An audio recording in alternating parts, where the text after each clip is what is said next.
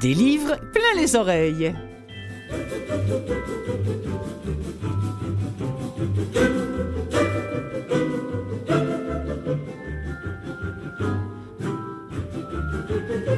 Bonjour à tous, merci beaucoup d'être à l'écoute de cette émission produite par Canalem, une émission que vous écoutez aussi peut-être euh, via CKVL qui la relaie et je les en remercie, ou encore vous l'écoutez en podcast, par exemple Apple Books euh, Podcast diffuse cette émission-là euh, à chaque semaine dans leur balado et, et, on les remercie également beaucoup.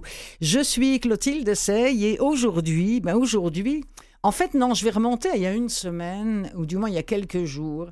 Euh, le matin même du jour où je préparais cette émission, je tombe sur un papier de Vincent Larouche, qui sera mon invité, qui est mon invité, euh, journaliste euh, d'enquête à la Presse Plus. Et il va avec ce préambule à un nouveau papier. Un ancien président de SNC Lavalin, arrêté pour corruption l'automne dernier, affirme que l'entreprise n'avait pas le choix de payer des pots de vin pour travailler dans certains pays, puisque les firmes de génie américaines donnaient des valises contenant des millions à des Émirats arabes et que c'est la façon dont l'industrie fonctionne. Tout cela est mis entre guillemets. C'est un papier qui tombait à pic. Alors que j'étais plongé dans ce thriller géopolitique consacré à la saga SNC Lavalin, c'est un dossier extrêmement documenté que nous offre Vincent Larouche. Et euh, je me disais, mon Dieu, que je me sens, comme vous certainement, tellement loin de ces façons de faire complètement tordues de cette grande société. Est-ce que je devrais mettre ça encore au pluriel? On en parlera.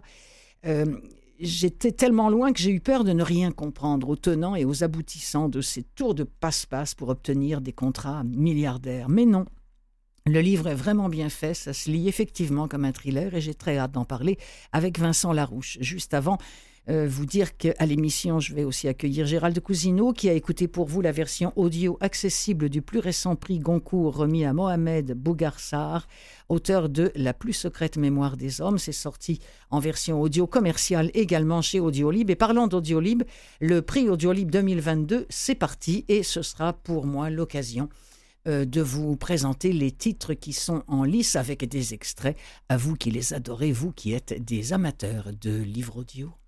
Cause this, this,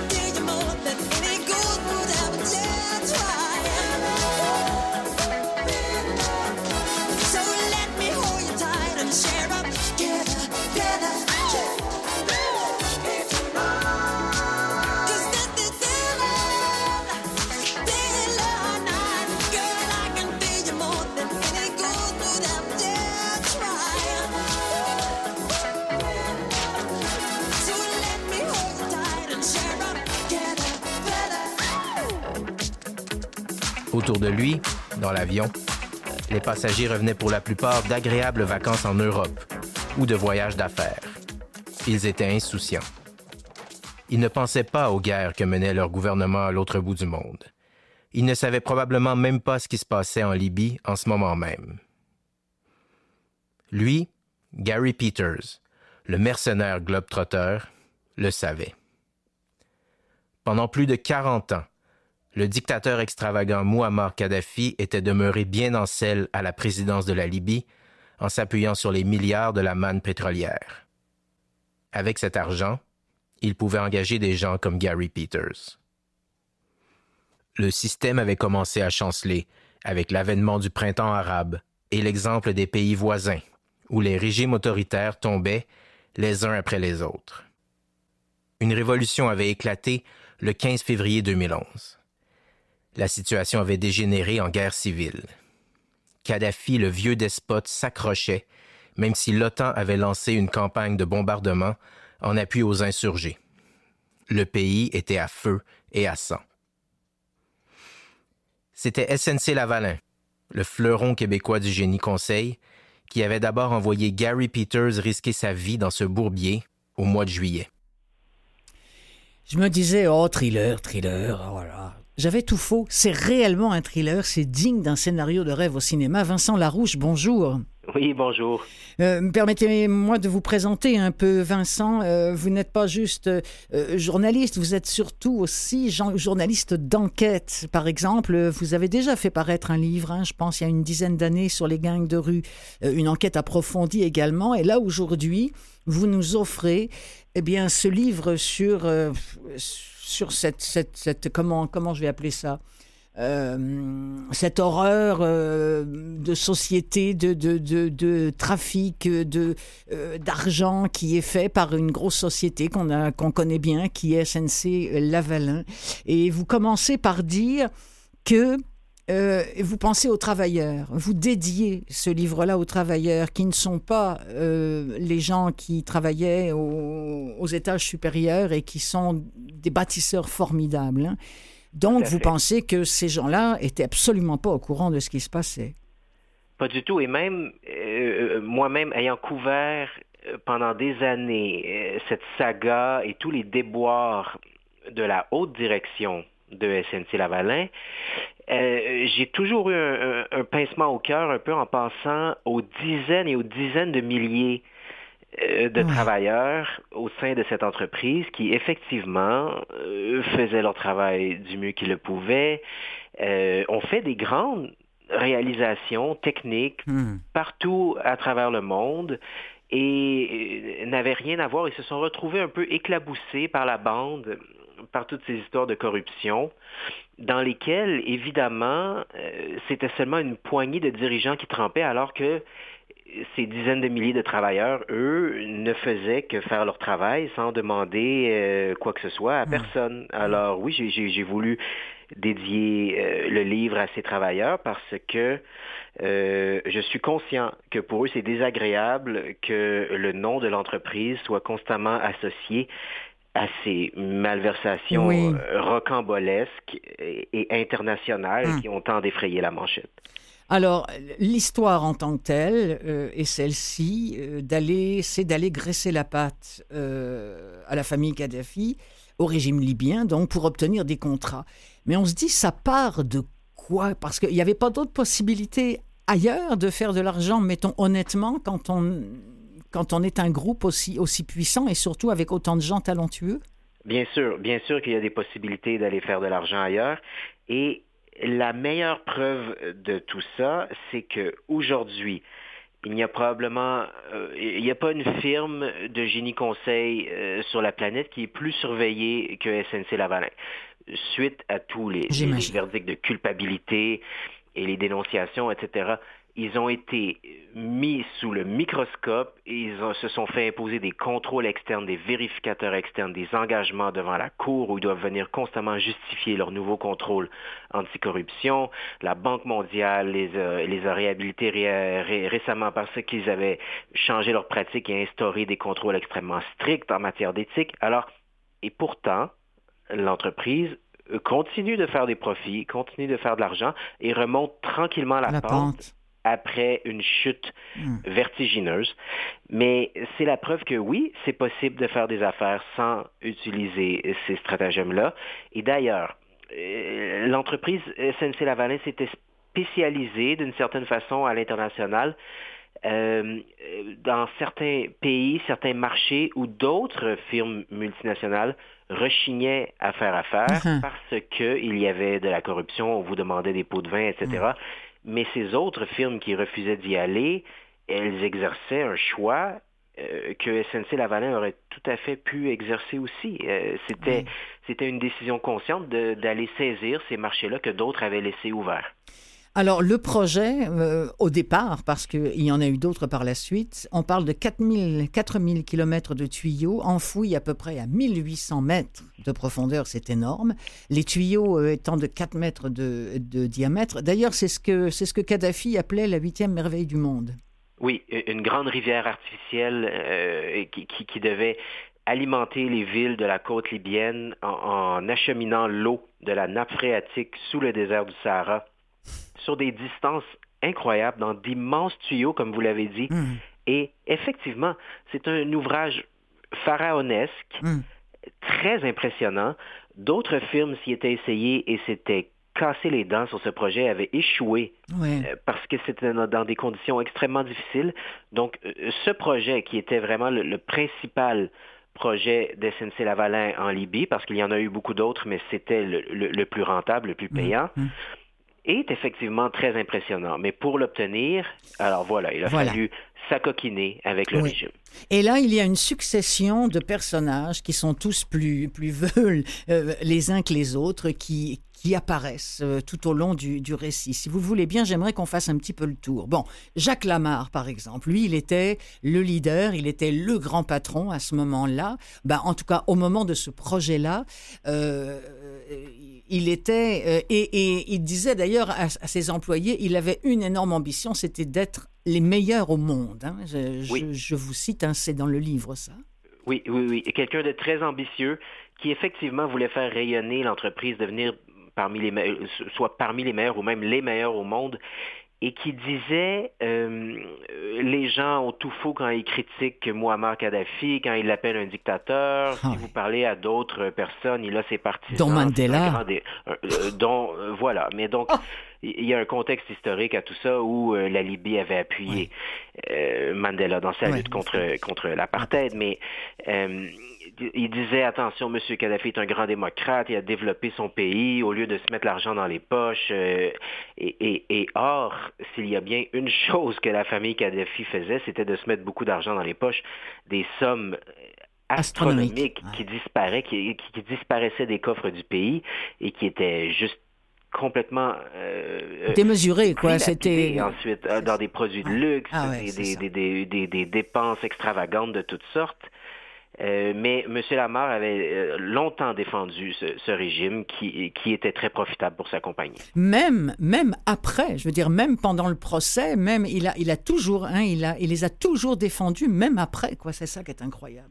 Il y a, bon, il y a, il y a un, un, être dont on ne peut euh, taire le nom et, et, la vilaine danse, c'est Ria Benaïssa. J'espère que je prononce bien son, son nom, qui, qui était lui aussi dévoré d'ambition.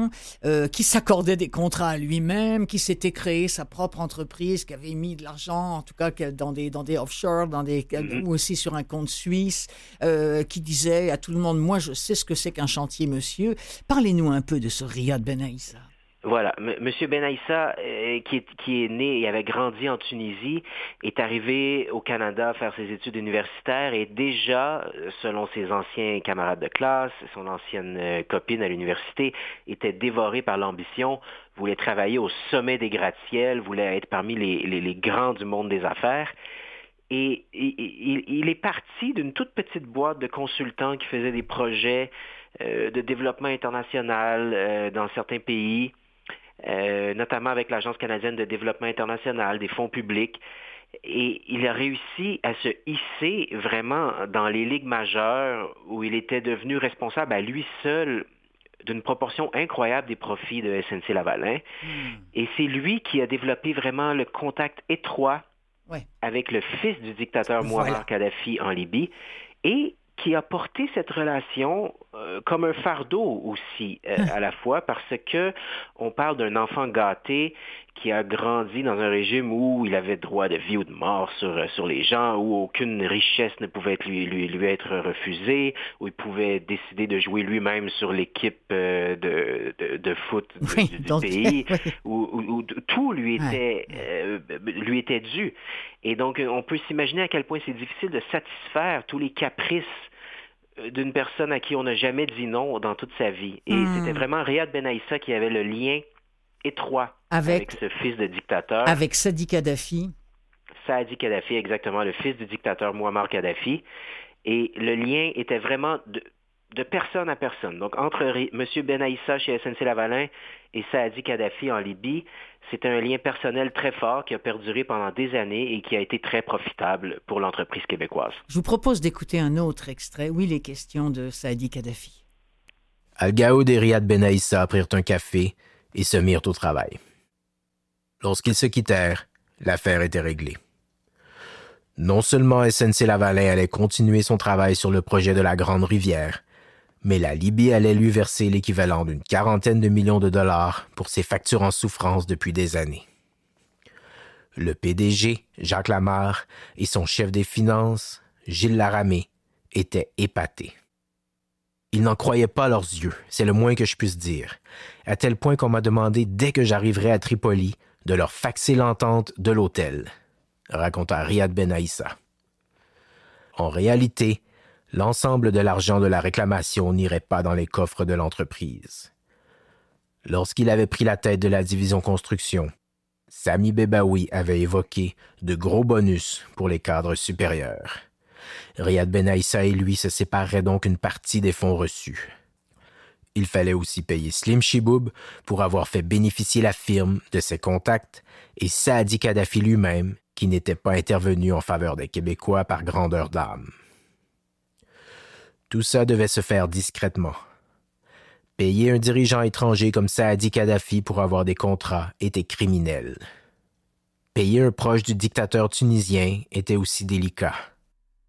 Ah, ah. c'était peut-être pas l'extrait que, je pensais, mais c'est moi qui ai fait une erreur. Mais peu importe, là, on comprend que euh, ben Aïssa et, euh, et, les autres dont on va aussi parler euh, vont, vont, voir Saadi Kadhafi en lui disant bon écoute là là euh, on déniaise parce qu'il faut que, que, les, que les choses arrivent mais finalement quelque part à Montréal on n'y croit pas trop on dit oh là là ils vont jamais y arriver et ils arrivent avec un papier et les millions tombent et tout le monde se les répartit entre eux alors ça c'est assez incroyable c'est pas de l'argent qui rentre chez SNC Lavalin. Ils se répartissent ça entre les principaux dirigeants. Là.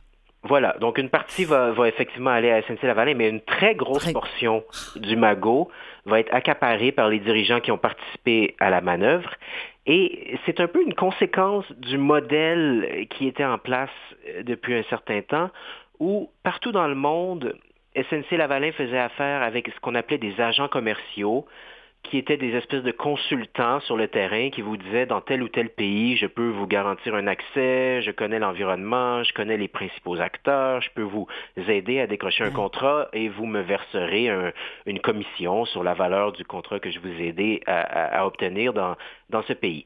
Et ces agents commerciaux, parce qu'évidemment ils ne veulent pas payer d'impôts, hum. demandaient habituellement à être payés dans, une, dans un compte offshore, dans une juridiction opaque, où leur identité était tenue secrète. Et les dirigeants comme Riyad Ben Aïssa et son patron Sami Bebaoui chez, SNC Lavalin se sont rendus compte on paye euh, depuis des années des consultants, des agents commerciaux dans des juridictions tellement opaques que leur identité est tenue secrète aux yeux de tout le monde. Alors, qu'est-ce qui nous empêcherait de nous-mêmes nous accorder ces contrats de consultants-là? Puisque de toute façon, personne ne pourra savoir qu'on s'engage nous-mêmes comme consultants et qu'on se verse nous-mêmes des commissions de dizaines de millions euh, pour services rendus. Et donc, Riyad Ben Aïssa et son patron Sami Bebaoui s'ouvraient des compagnies, par exemple, aux îles Vierges britanniques ou au Panama, avec des comptes en Suisse, qui leur permettaient d'empocher et de, de prétendre qu'ils payaient des consultants dans différents pays, alors qu'en fait, ils se payaient eux-mêmes d'immenses bonus à même les fonds euh, de, ces projets-là. Euh, je l'ai lu et je vous entends encore en parler et j'entends en ce moment les auditeurs qui nous écoutent et qui font... Je, vous recommande vraiment d'ailleurs à vous qui nous écoutez, lisez ce livre ou écoutez-le parce que c'est... Quand je disais que c'est fait comme un thriller, ça a dit Kadhafi, là, c'est vraiment l'archétype du, du bête et méchant qu'on voit dans tous les films, vous savez, là, quand il y a le, il y a le bon et le mauvais. Là. Oui, c'est un peu caricatural même par moment, mais oui, c'est la, mais c'est la vérité. Réalité. Et la triste réalité, c'est que par exemple, à un moment donné, à ce, à ce, bonhomme à qui on ne refuse jamais rien, il dit Moi, je veux un yacht, paf, 25 millions. SNC Lavalin va lui acheter son yacht. Voilà, voilà. Et, encore une fois, c'est un casse-tête, ça, pose toutes sortes de complications. Et quand le, bateau lui est livré, finalement, il trouve qu'il n'est pas assez gros, puis il voudrait peut-être un bateau de 35 millions finalement, parce que c'est quelqu'un d'impossible à satisfaire. Retour, si vous me le permettez, à Montréal, parce qu'il y a eu bon, l'affaire Kadhafi, la Libye, les gros contrats, et pas seulement euh, cette, cette pseudo-rivière, mais on a construit la prison, on a construit un aéroport aussi. Euh, hein. voilà. Mais retour ici, il y a eu le scandale du CUSUM avec euh, notamment l'affaire Arthur Porter. Ça a été quelque chose aussi, ça. Oui, parce que rapidement, on s'est rendu compte chez SNC Lavalin que cette technique où on prétend payer un agent commercial pour un projet à l'autre bout du monde et puis on verse l'argent dans un compte complètement opaque dont le détenteur est caché. cette technique-là qu'on utilisait avec les projets en Libye ou ailleurs dans le monde pouvait tout à fait être transposée ici au Québec euh, malgré toute la vigilance qui entourait les, les contrats publics ici, euh, on n'avait qu'à prétendre euh, qu'on payait encore une fois un agent commercial pour un projet en Libye ou en Algérie. Et c'est ce qu'on a fait. On disait, écoutez, bon, j'ai ce consultant dont l'identité doit être tenue secrète, mais il nous aide pour les projets en Algérie. On va lui verser 22,5 millions dans un compte offshore. Je vous assure, c'est quelqu'un d'efficace, mais son identité doit être secrète. Et en fait, on soudoyait ainsi des fonctionnaires québécois qui étaient responsables de cet immense centre hospitalier qu'on construisait à Montréal, un des plus gros contrats publics euh, de, l'histoire récente. Et, on a réussi euh, à verser 22,5 millions à, ce fameux docteur Arthur Porter, qui dirigeait le, centre hospitalier à Montréal et son bras droit, Yanaï Elbaz, qui était lui aussi un fonctionnaire du réseau de la santé au Québec. Alors, à un moment donné, il fallait que tout cela euh, s'écroule. Le, 13 avril 2012, c'est la descente euh, de la police euh, dans les bureaux de SNC Lavalin devant des travailleurs complètement abasourdis. C'est le début de la fin. Je vous propose d'entendre un, troisième extrait. L'enquête suisse et l'enquête canadienne étaient étroitement liées pendant ces mois cruciaux. Finalement, les Suisses procédèrent à l'arrestation de Riyad Ben Aissa à l'aéroport de Genève le 10 avril 2012 alors qu'il venait rendre une visite rapide à ses collaborateurs locaux. Ben Aïssa avait manqué de peu de croiser les procureurs du ministère public de la Confédération qui partaient avec quelques policiers suisses vers Montréal pour suivre la perquisition de la GRC au siège social de son employeur trois jours plus tard. D'autres de leurs collègues menèrent simultanément une perquisition au bureau de l'avocat Roland Kaufmann. Les dominos tombaient les uns après les autres.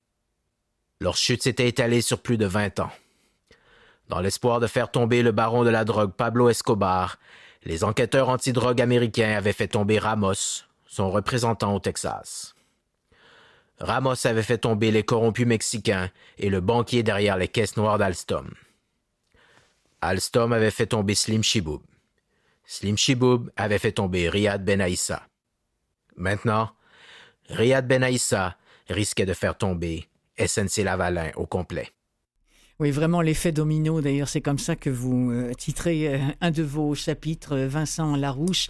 Et voilà. Et après, la troisième partie du livre est non moins passionnante parce qu'elle concerne vraiment l'enquête, le, procès, le, déni hein, de, de, Jacques Lamarre qui continue à tout nier, qui mhm. dit que, que, que vraiment euh, ben Aïssa, ben, il, a des hallucinations, que jamais il n'aurait permis ça, qu'il l'aurait renvoyé tout de suite s'ils avaient su que, etc.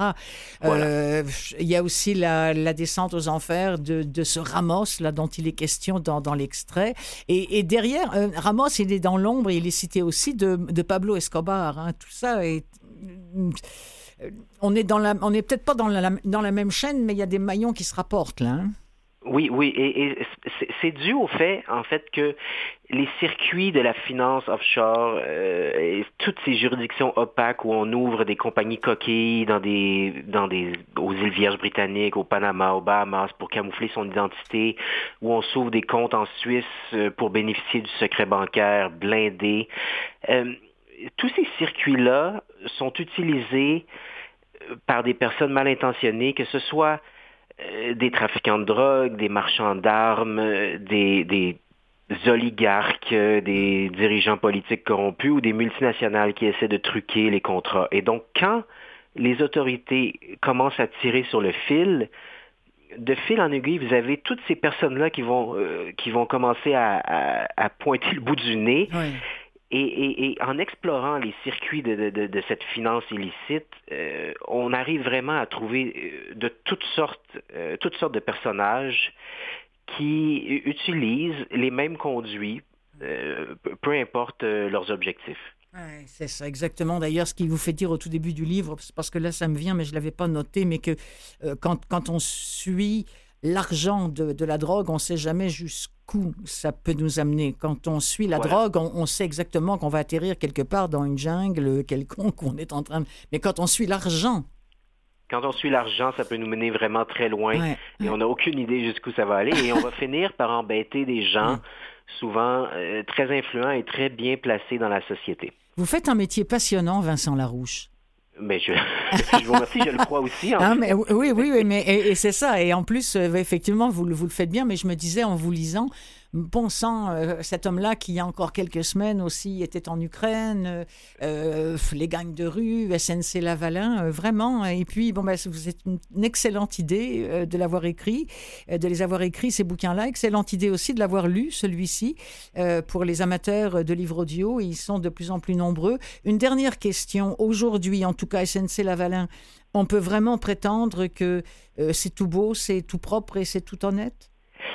C'est-à-dire que, comme je l'ai dit plus tôt, je pense qu'il n'y a pas euh, une entreprise de génie en ce moment sur la Terre qui est plus surveillée qu'eux. Ils ont été euh, de tous les côtés, on a des yeux et des vérifications externes et des contrôles et des observateurs. Et donc, je crois qu'il n'y a plus aucune possibilité à l'heure actuelle d'utiliser les mêmes stratagèmes. Par contre, je crois aussi qu'on n'a peut-être pas fini d'entendre parler de ce qui, ce qui s'est déroulé sous l'ancienne administration. Hum. Et il y avait tellement un réseau tentaculaire à travers la planète qui se livrait à toutes sortes euh, de manœuvres illicites que ce serait encore possible que de nouveaux éléments Mhm. soit rendu public au mhm. cours des prochaines années. Oui, parce qu'il n'y avait pas que la Libye. Hein. Euh, on parle du Maroc, on parle de l'Algérie, on parle de tellement de pays où, on s'est impliqué. à travers le monde. À travers le monde. Hein. Vincent Larouche, merci beaucoup pour cette entrevue, euh, pour m'avoir donné votre, euh, de votre temps. Je vous rappelle que ce livre s'appelle La saga SNC Lavalin, un thriller géopolitique. C'est aux éditions de la presse, la presse qui vous engage à titre de journaliste enquêteur.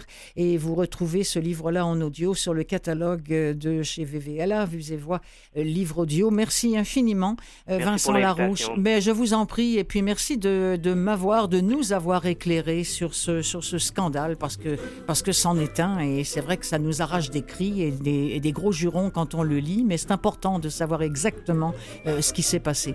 Merci Vincent Larouche. Merci, au revoir. Au plaisir.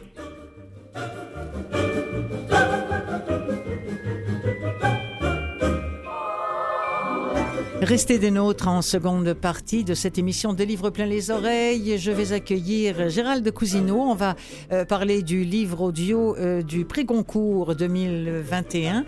Il l'a écouté de toutes ses grandes oreilles. Et puis aussi, on parlera euh, des prix Audiolib 2022 et de 10 livres audio qui sont déjà en lice.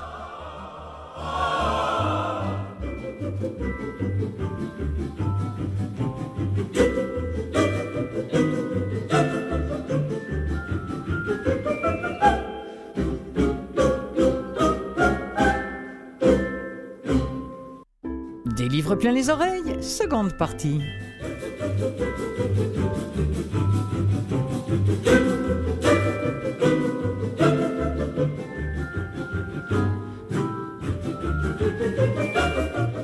Toujours Clotilde Sey en votre compagnie. Il fut un temps où euh, il fallait attendre six mois, voire un an avant que des livres importants, des succès primés soient enregistrés en audio, que ce soit euh, en version accessible aux personnes euh, mal ou non-voyantes, ou encore en version commerciale pour tout le monde. Mais ce n'est plus vrai maintenant, grâce à Dieu. la médiathèque en France s'organise notamment pour que les prix Goncourt et autres Renaudot soient enregistrés très rapidement, et ça fait le bonheur des grands lecteurs par les oreilles euh, comme, euh, comme l'est par exemple l'ami Gérald Cousineau qui en a écouté, qui a écouté pour vous le plus récent prix Goncourt et qui va nous en parler dans quelques minutes. Les livres dits accessibles, je le rappelle, euh, ne le sont que pour des gens qui présentent des difficultés d'ordre visuel notamment. Mais je vous rassure, je rassure tout le monde, le concours 2021 est bel et bien enregistré aussi en version commerciale accessible à tout le monde, c'est chez Audiolib, et vous en entendrez un ou deux extraits. Euh, parlant de cette excellente maison de production de livres sonores, c'est le temps pour elle et pour moi de vous présenter les prix Audiolib 2022 qui récompensent quelques-unes des meilleures productions littéraires en audio. Et comme il y a dix livres sélectionnés, eh bien, je vais vous les présenter deux par deux ou peut-être par trois. Ça va dépendre du temps que je vais avoir à partir d'aujourd'hui et au cours des émissions à venir. Le voici, le voilà, Gérald de Cousineau. Bonjour. Bonjour Clotilde. Alors, la plus secrète mémoire des hommes, prix Goncourt 2021. Ben, ce monsieur que je ne connaissais pas avant novembre 2021, eh bien, il, a, il avait 31 ans seulement quand il a obtenu le prix Goncourt pour son quatrième roman, La plus secrète mémoire des hommes, paru simultanément à Dakar au Sénégal et chez Philippe en France. Or, euh, c'est l'un des écrivains les plus jeunes hein, à recevoir ce prix et on dit que c'est le premier écrivain subsaharien à mmh. recevoir le prix Goncourt. On va peut-être le nommer Mohamed Bougarsar. hein? Mohamed, c'est ça. Euh, non, non, mais c'est correct. Je veux dire, je ne l'ai pas fait non plus. Hein. Donc, Mohamed Bougar, ça s'écrit M-B-O-U-G-A-R, mais j'ai toujours entendu les Sénégalais dire qu'il fallait pas prononcer le M et Sar, S-A-2-R. Voilà. Effectivement, j'ai remarqué que dans certains noms africains, ils sont précédés d'un N ou bien d'un M. Oui, Mais je pense qu'on ne prononce effectivement pas le, cette lettre. Donc, ah là là, Clotilde, il y a de ces ah livres hein. dont on se demande par quel bout les prendre. Mais j'ai remarqué que c'est souvent le propre des, bons et des grands livres. c'est vrai. Alors, c'est quoi cette histoire? Ah là là, c'est un peu complexe et il y a beaucoup de personnages. Alors, nous sommes euh, en 2018 à Paris. Vous avez un écrivain sénégalais, tiens, tiens, il s'appelle Diegan Latir Faye et il euh, rencontre dans un bar une écrivaine sénégalaise qu'on dit sulfureuse parce que chacun de ses livres fait un scandale. Donc, elle s'appelle Sigadé et par, par Jean Jas, elle lui remet un livre qui s'appelle Le labyrinthe de l'inhumain qui aurait été écrit par un certain T.C. Eliman et publié en 1938. Et ce livre-là a été accusé de, de plagiat. Enfin, on a euh, tenu des propos plus ou moins racistes sur ce livre euh, parce que Eliman était aussi un écrivain sénégalais venu à Paris pour essayer de, en fait, de, se faire, comme on dit, adouber par la, littérature, enfin par les, euh, ah, je cherche le mot, le parle. L'intelligentsia, voilà, oui, voilà. française. Bon. Mhm. Alors, il y a beaucoup de similitudes qu'on pourrait tenir entre euh, l'auteur euh, euh, Mugar Sarr, qui lui aussi vit à Paris.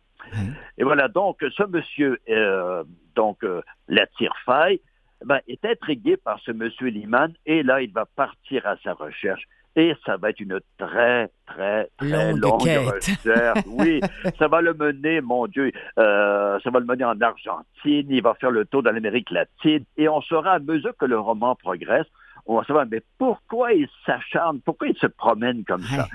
Tout est livré un peu à compte-goutte. Alors, ce, monsieur, donc, va rencontrer, bien sûr, je l'ai dit, Sigadé, qui, elle, vit à Amsterdam, il y, a beaucoup de dépaysement hein, dans, ce roman. On part du Sénégal, on vit à Paris, on vit à Amsterdam, on vit en Argentine, en tout cas. Donc, il va rencontrer Sigadé, et là, elle va lui en donner, elle va lui donner elle va lui apprendre, c'était qui ce fameux Eliman, ce mystérieux Eliman, bon, euh, je répète, il a publié un livre en 1938, puis là, comme les propos, euh, les critiques n'ont pas été très bonnes, mais il a disparu carrément. Il a disparu de la carte. On ne sait pas trop où il s'est ramassé. On dit qu'il aurait fait la guerre, la deuxième guerre, comme dans la résistance. Bon. Et après, il serait allé en Argentine. Il aurait eu une aventure amoureuse avec une poétesse haïtienne. C'est l'ONU. Hein. Dans ce roman, les pays vraiment se rencontrent. Tous les pays se rencontrent. Donc, il a une aventure avec une poétesse haïtienne en Argentine. Et là, il rencontre des écrivains qui, eux, ont vraiment existé. Je pense à Ernesto Sabato, par exemple. Hum. Donc, ce monsieur-là, il poursuit sa quête de ce mystérieux Eliman. Il va finalement le retrouver au Sénégal, mais un an après la mort d'Eliman. Et croyez ou non, Eliman va mourir à 100 ans passés. Ah. Et il va laisser un deuxième manuscrit sur lequel, bien sûr, va mettre, euh, enfin, euh, notre ami euh, la il va mettre la main sur ce deuxième manuscrit qui s'annonce beaucoup moins bon que donc le premier livre. Bon, ben, ça a l'air de bizarre comme comme histoire, non, non. mais il faut vraiment y aller lentement. Et encore une fois, je l'ai dit souvent à ce micro, Clotilde, quand on écoute un livre, c'est un petit peu plus difficile. Oui. Parce que d'abord, on n'a pas les noms sous les yeux. Et là, il y a beaucoup de personnages. Ah on parle des parents d'Iliman au Sénégal, on parle de, de, son frère, on parle de sa mère, et les noms se ressemblent un peu. Alors, son père s'appelait Hassan, sa mère s'appelait Mossan, euh, son frère s'appelait Osenou, enfin le frère de le frère de d'Assad. Donc, donc si on n'a pas les noms sous les yeux, c'est un petit peu mêlant. Mais et comme quand, dans tout roman assez costaud, il fait quand même plus de 460 pages, il y a des moments où c'est très beau, je dirais même que c'est superbe, et d'autres moments où c'est un peu plus relax. Euh, il y a comme des, en ski, on appelle ça des faux plats. mais, encore là, je dis, il faut aller jusqu'au bout. parce que il y a une sorte de ah, vitalité là-dedans, mais c'est quoi, somme toute? c'est un hymne à la littérature. Parce que, que vous soyez un écrivain africain, euh, occidental, euh, asiatique, peu importe, on dirait que l'auteur, le narrateur, qui est Degan, veut dépasser ça et dire que le véritable, en fait, le seul continent qui vaille, c'est celui de la littérature. Ah, OK. Alors, on va écouter un extrait, mon ami. Je pense que, bien sûr, euh, les, mots le, diront de même. Nous sommes relativement au tout début, bah, peut-être pas au tout début, mais au début euh, du, livre, de ce livre dont nous parle Gérald de Cousineau, La plus secrète mémoire des hommes, de Mohamed Bougarsar, prix Goncourt 2021. T.C. Eliman n'était pas classique, mais culte. Le mythe littéraire est une table de jeu.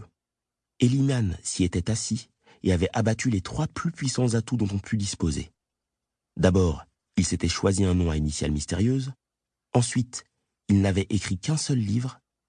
Enfin, il avait disparu sans laisser de traces. Il valait, oui, qu'on mit son nez en jeu pour s'emparer de sa dépouille.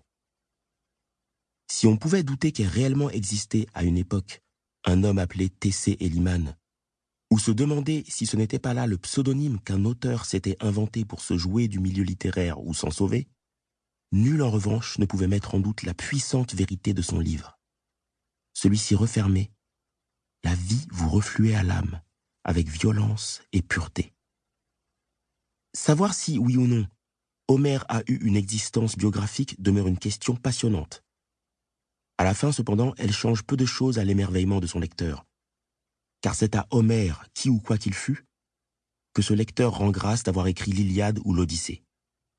De la même façon, peu importait la personne, la mystification ou la légende derrière T.C. et Liman. C'était à ce nom que nous devions l'œuvre qui avait changé notre regard sur la littérature. Peut-être sur la vie. Le labyrinthe de l'inhumain. Ça s'intitulait comme ça, et nous allions à ces pages comme les lamentins vont boire à la source. Et nous allions à ces pages comme les lamentins vont boire à la source, ou encore la vie vous refluait à larmes. Waouh, euh, quelle écriture aussi, hein? D'ailleurs, parlant d'écriture, Clotilde, il y a une petite phrase, euh, une parmi bien d'autres que j'ai notée, euh, pour le plaisir de l'oreille, parce que moi j'ai écouté le livre, je l'ai écouté deux fois, parce que je dirais tout de suite qu'il y a des livres comme celui dont on parle aujourd'hui qui valent la peine d'être à réécouter euh, ou relu si vous avez le format papier. Alors il écrit quelque part, la nuit tombe avec douceur sur le monde comme une feuille à la surface d'un lac. Ben, je trouve l'image très belle et surtout très juste. Hmm. Ben, hmm. c'est un, c'est un, il a un style imagé, monsieur, euh, monsieur Sarr. Alors, c'est beau, effectivement, mais encore une fois, ce que j'ai aimé dans ce livre, parce que je suis allé euh, jusqu'au bout et deux fois, c'est vraiment cette ode à la littérature. Et d'ailleurs, c'est n'est pas innocent, cette, mention d'Homère. On se dit aujourd'hui, ben, Homère aurait été afghan, turc ou chinois, peu importe. Il a écrit l'Iliade et l'Odyssée. Alors, qu'un écrivain soit africain, est-ce qu'un jour on pourrait dire ben, c'est un écrivain, point? Point, on va oublier sa race, eh oui, on, va eh oublier, on va oublier l'origine, c'est un écrivain qui Bien sûr. de la famille littéraire un jour peut-être. Alors, puisque vous parlez de, citations, moi j'ai noté euh, celle-ci. Honnêtement, je n'ai pas encore lu le livre, mais une nouvelle fois, euh, vous m'avez euh, donné très très franchement le goût de le lire. Il va aller rejoindre la pile qui ressemble à la tour de Pise, qui est celle de mes bouquins sur ma table de chevet. il, il, y a cette phrase assez que j'aime beaucoup. Le temps est assassin? Point d'interrogation. Oui, il crève en nous l'illusion que nos blessures sont uniques. Elles ne le sont pas. Aucune blessure n'est unique, rien d'humain n'est unique, tout devient affreusement commun dans le temps. Voilà l'impasse. Mais c'est dans cette impasse que la littérature a une chance de naître. Voilà, on revient à ce qu'on disait tout à l'heure. Exactement. Euh, magnifique. Euh, que, que ce, je, pense d'ailleurs que ça n'a pas été contesté, hein, parce que parfois on conteste un petit peu le, le, choix des prix Goncourt, mais cette année ça a fait une sorte d'unanimité. Hein. Il y a eu comme une... Non, euh, autour de ce livre-là, en avez-vous entendu parler, vous Gérald? Ben, j'ai lu des critiques très élogieuses, mais ce que je voulais ajouter aussi en terminant, c'est que moi, j'ai lu un autre livre de ça qu'on trouve en format sonore, et c'est son avant-dernier qui s'appelle De purs hommes, ah. et qui parle de l'homophobie, disons, au Sénégal. Et c'est très beau ici. Donc, ça donne vraiment le goût de lire, euh, en fait, je l'ai dit, c'est son quatrième roman. Alors, on a vraiment le goût de lire tout ce que ce, jeune auteur, hein, quand même, à 31, 32 ans, tout ce que ce jeune auteur a publié, mais disons que ça, promet, ça promet. Ben, c'est très, très gentil de nous le dire. Alors, De Purs Hommes, il existe en version accessible euh, gratuitement à la médiathèque. Je ne sais pas, je n'ai pas vérifié s'il existe, mais je suis convaincu que oui, parce que ça me surprendrait beaucoup qu'on n'ait pas euh, déjà enregistré cet auteur. Alors, si nos auditeurs veulent aller vérifier, vous pouvez aller euh, sur, euh, sur les catalogues de livres audio. Euh, Audiolib, ce serait bien parce que c'est eux qui ont, qui ont produit et vous faites la recherche de purs hommes à savoir si ce livre existe. Si vous ne le trouvez pas, chez Audible, ils ont absolument tout ce que font les autres. Alors vous pouvez aussi aller voir si des fois vous pourriez vous procurer euh, ce livre de Monsieur Sarr. Mais encore une fois, je le dis souvent, essayez d'aller le chercher euh, directement au catalogue de la maison qui produit, qui édite euh, ces livres audio. C'est encore mieux. Et dans ce cas-là, c'est chez Audiolib. merci beaucoup, Gérald Cousineau, d'avoir été des nôtres encore une fois. C'est toujours passionnant. plaisir. Et ça donne toujours envie. Qu'est-ce que vous voulez que je vous dise, moi? Alors, je ne sais pas encore cette fois-ci que je vous renvoie. Je vous donne rendez-vous le le, mois prochain. D'accord. Au plaisir. Au plaisir. Salut Gérald. Ciao. Oh, Champs-Élysées.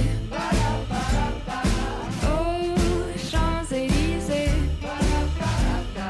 Au soleil, sous la pluie, à midi ou à minuit, il y a tout ce que vous voulez aux Champs-Élysées. Je me baladais sur l'avenue, le cœur ouvert à l'inconnu. J'avais envie de dire bonjour à n'importe qui.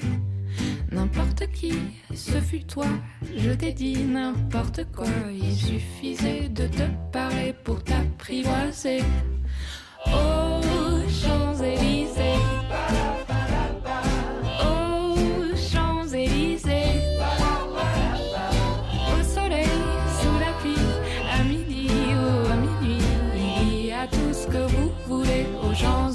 Ben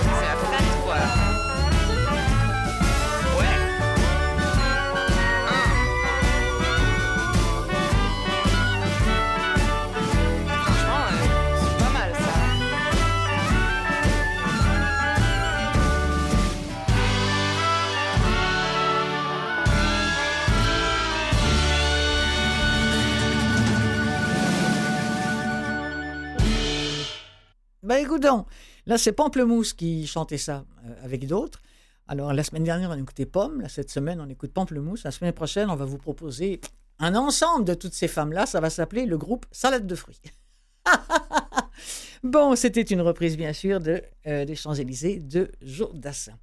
Euh, les prix Audiolib 2022, c'est une habitude maintenant à cette émission. Je vous en parle à chaque année. De quoi s'agit-il et quelles sont les principales étapes de ce prix-là? Eh bien, le 31 janvier dernier, Audiolib, maison de production de livres audio française, euh, en tout cas de langue française, euh, ils ont annoncé sur leur site et sur les réseaux sociaux les dix titres qui sont présélectionnés pour le prix Audiolib 2022. Euh, ils ont également annoncé les noms des jurés et la présentation de leur blog qui sera publié sur le site dans le courant, qui a été publié dans le courant du mois de janvier dernier. Bon, ça c'est une étape. La deuxième étape.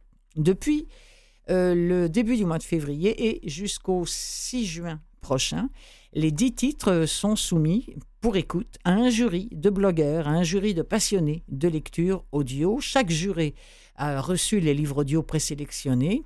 Et chaque juré les écoute, en fait des chroniques, et chaque juré en retient cinq. Est-ce que j'en fais partie? Non, parce que je manque de temps pour faire ça, mais sinon c'est certain que j'en aurais fait partie. Étape 3, du 10 juin au 21 août 2022, les cinq titres seront départagés cette fois-ci par les internautes, par un vote en ligne, c'est-à-dire par les gens comme vous et moi qui louaient euh, des livres audio. Et à l'issue de ce vote, le titre ayant remporté le plus de voix sera élu grand gagnant du prix Audiolib 2022. Ce gagnant est annoncé lors de la remise du prix Audiolib en octobre 2022. Alors, à l'émission des livres pleins les oreilles, je vais prendre l'habitude, pendant deux ou trois semaines, de vous présenter deux ou trois titres qui font partie des dix qui sont présentement en lice pour obtenir ce grand prix du livre audio, avec bien sûr des extraits à la clé. Je vais commencer par le début de la liste, tout bêtement, c'est comme ça que j'ai fait mon choix. Non pas, ce sont pas par choix, c'est pas par choix personnel. Hein. Euh, c'est ainsi que la que la liste euh, m'est parvenue. Je vais commencer par apaiser nos tempêtes de Jean Egland. C'est lu par Maria, par Maya Baran. Je ne sais pas si vous vous souvenez, je l'avais reçu parce que c'est elle qui a lu la dernière version intégrale des Contes euh, des Mille et une nuits, également produit par Audiolib. Je vous en avais parlé et j'avais invité Maya Baran à cette émission il y a un an peut-être. Alors, de quoi s'agit-il? Dans le livre Apaiser nos tempêtes, on suit les parcours d'Anna et de Cerise qui n'ont rien en commun. Euh, promise à une brillante carrière, Anna étudie la photographie à l'Université de Washington, alors que lycéenne, Cerise habite en Californie sous l'emprise totale de sa mère. Et lorsque chacune des jeunes femmes tombe enceinte par accident, Anna avorte et Cerise garde l'enfant. Dix ans plus tard, leur choix aura déterminé le cours de leur vie. D'espoir en déception, de joie en drame, Anna et Cerise, bientôt réunies par le hasard, apprennent à être mères et à être femmes. Dans ce roman, nous dit-on euh, sur le site d'Audiolib, d'une portée universelle et d'une rare force émotionnelle, Jean Egland raconte le monde au féminin dans ce qu'il a de plus fondamental, le rapport à l'enfant. Au-delà du choix de donner ou non la vie, elle dit combien le fait d'élever nous construit et transforme notre existence. Voici un extrait de Apaiser nos tempêtes de Jean Eglant, lu par Maya Baran. L'infirmière ouvrit une porte au bout du couloir et fit signe à Anna d'entrer. La petite pièce sentait l'alcool à 90 degrés, l'iode et le parfum, et chacune de ces odeurs en cachait une autre qui s'insinuait partout ces temps-ci. Une effluve étrange qu'elle n'arrivait pas à identifier. Anna vit une table d'examen, un lavabo, deux chaises. Au plafond, au-dessus de la table, on avait punaisé une affiche figurant un chat tigré suspendu à une barre par les griffes. Sous l'image, on lisait Tiens bon, en grosses lettres bombées. L'infirmière désigna l'une des chaises. D'un coup d'épaule, Anna se débarrassa de son sac à dos et s'assit sagement, son carton à dessin posé sur ses genoux comme un animal fidèle. Vous êtes là pour des résultats d'examen, dit l'infirmière en prenant place sur l'autre chaise des résultats d'examen, songea Anna. Présentée ainsi, cela semblait presque anodin, comme si elle discutait simplement d'un cours. Elle n'avait jamais échoué dans aucune matière, jamais raté un seul examen. Elle avait toujours aimé les épreuves pour le défi transparent qu'elles offraient, et parce qu'elles lui confirmaient qu'elle se débrouillait bien. Qu'est-ce qui m'inquiète tant? se demanda-t-elle. Ça n'est qu'un examen.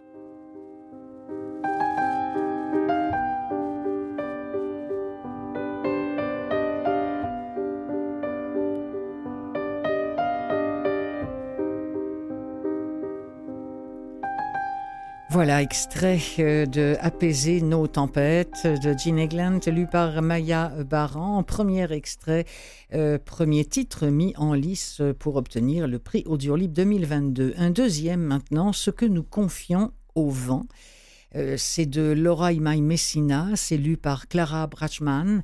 Et c'est l'histoire, euh, cette fois-ci, on, se retrouve sur les pentes abruptes du mont Kujirayama, au milieu d'un immense jardin.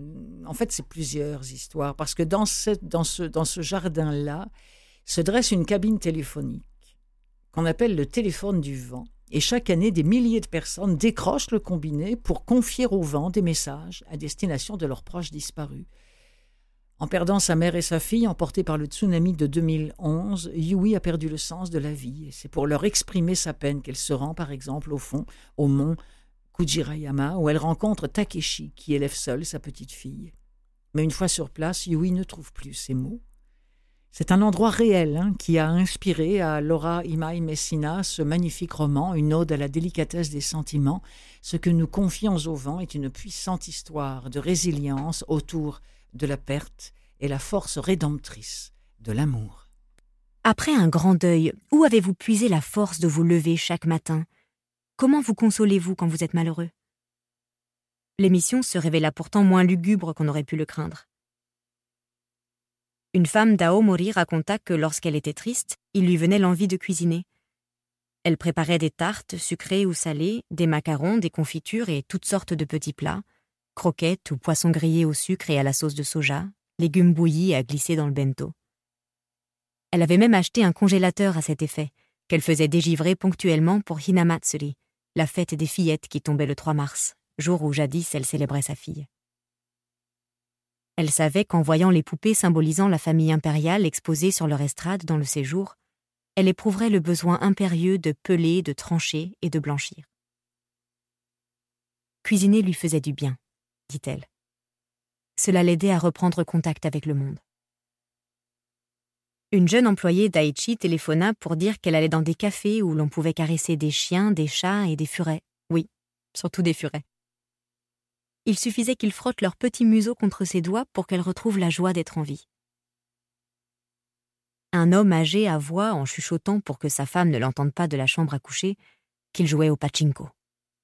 Tous sourirent quand une ménagère de Tokyo, une dame dans la cinquantaine qui avait perdu sa meilleure amie dans un accident raconta qu'elle apprenait le français et que le seul fait de placer sa voix différemment pour reproduire ses airs grasseillés et cette accentuation complexe lui donnait l'illusion d'être une autre.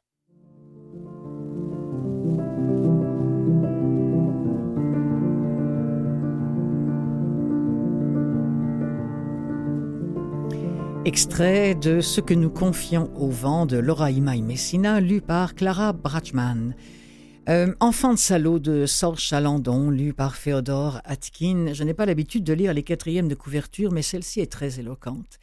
Un jour, grand-père m'a dit que j'étais un enfant de salaud. Oui, je suis un enfant de salaud, mais pas à cause de tes guerres en désordre, papa, de tes bottes allemandes, de ton orgueil, de cette folie qui t'a accompagné partout. Ce n'est pas ça, un salaud ni à cause des rôles que tu as endossés, SS de pacotille, patriote d'occasion, résistant de composition, qui a sauvé des Français pour recueillir leurs applaudissements. La saloperie n'a aucun rapport avec la lâcheté ou la bravoure. Non, le salaud, c'est l'homme qui a jeté son fils dans la vie comme dans la boue, sans trace, sans repère, sans lumière, sans la moindre vérité, qui a traversé la guerre en refermant chaque porte derrière lui, qui s'est fourvoyé dans tous les pièges en se croyant plus fort que tous, les nazis qui l'ont interrogé, les partisans qui l'ont soupçonné, les Américains, les policiers français, les juges professionnels, les jurés populaires, qui les a étourdis de mots, de dates, de faits, en brouillant chaque piste, qui a passé sa guerre, puis sa paix, puis sa vie entière à tricher et à éviter les questions des autres, puis les miennes. Le salaud, c'est le père qui m'a trahi. Extrait d'Enfant de salaud, lu par Féodor Atkin. Madame Thibaudet m'attendait au pied des trois marches qui mènent au perron. Vous êtes le journaliste? Oui, c'est ça, le journaliste. Je n'ai eu pour lui répondre qu'un sourire et ma main tendue. La femme est passée devant, elle a ouvert la porte de la salle à manger, s'est figée dans un coin de la pièce, les bras le long du corps, et puis elle a baissé les yeux. Elle semblait gênée. Son regard longeait les murs pour éviter ma présence. Je dérangeais sa journée paisible. Tout le village a eu pour moi ce même embarras poli, ces mêmes silences en fin de phrase, les plus jeunes comme les anciens. Un étranger qui remonte à pied la route menant à la maison. Mais pour chercher qui? Pour découvrir quoi toutes ces années après? Isieux n'en pouvait plus de s'entendre dire que le bourg s'était couché devant les Allemands, qu'un salopard avait probablement dénoncé la colonie des enfants juifs. Qui avait fait ça? C'est l'une des grandes questions que pose ce livre Enfant de salaud de Sorge Chalandon, euh, lu par Féodor Atkin, qui fait partie des dix titres en lice pour le prix Audiolib 2022.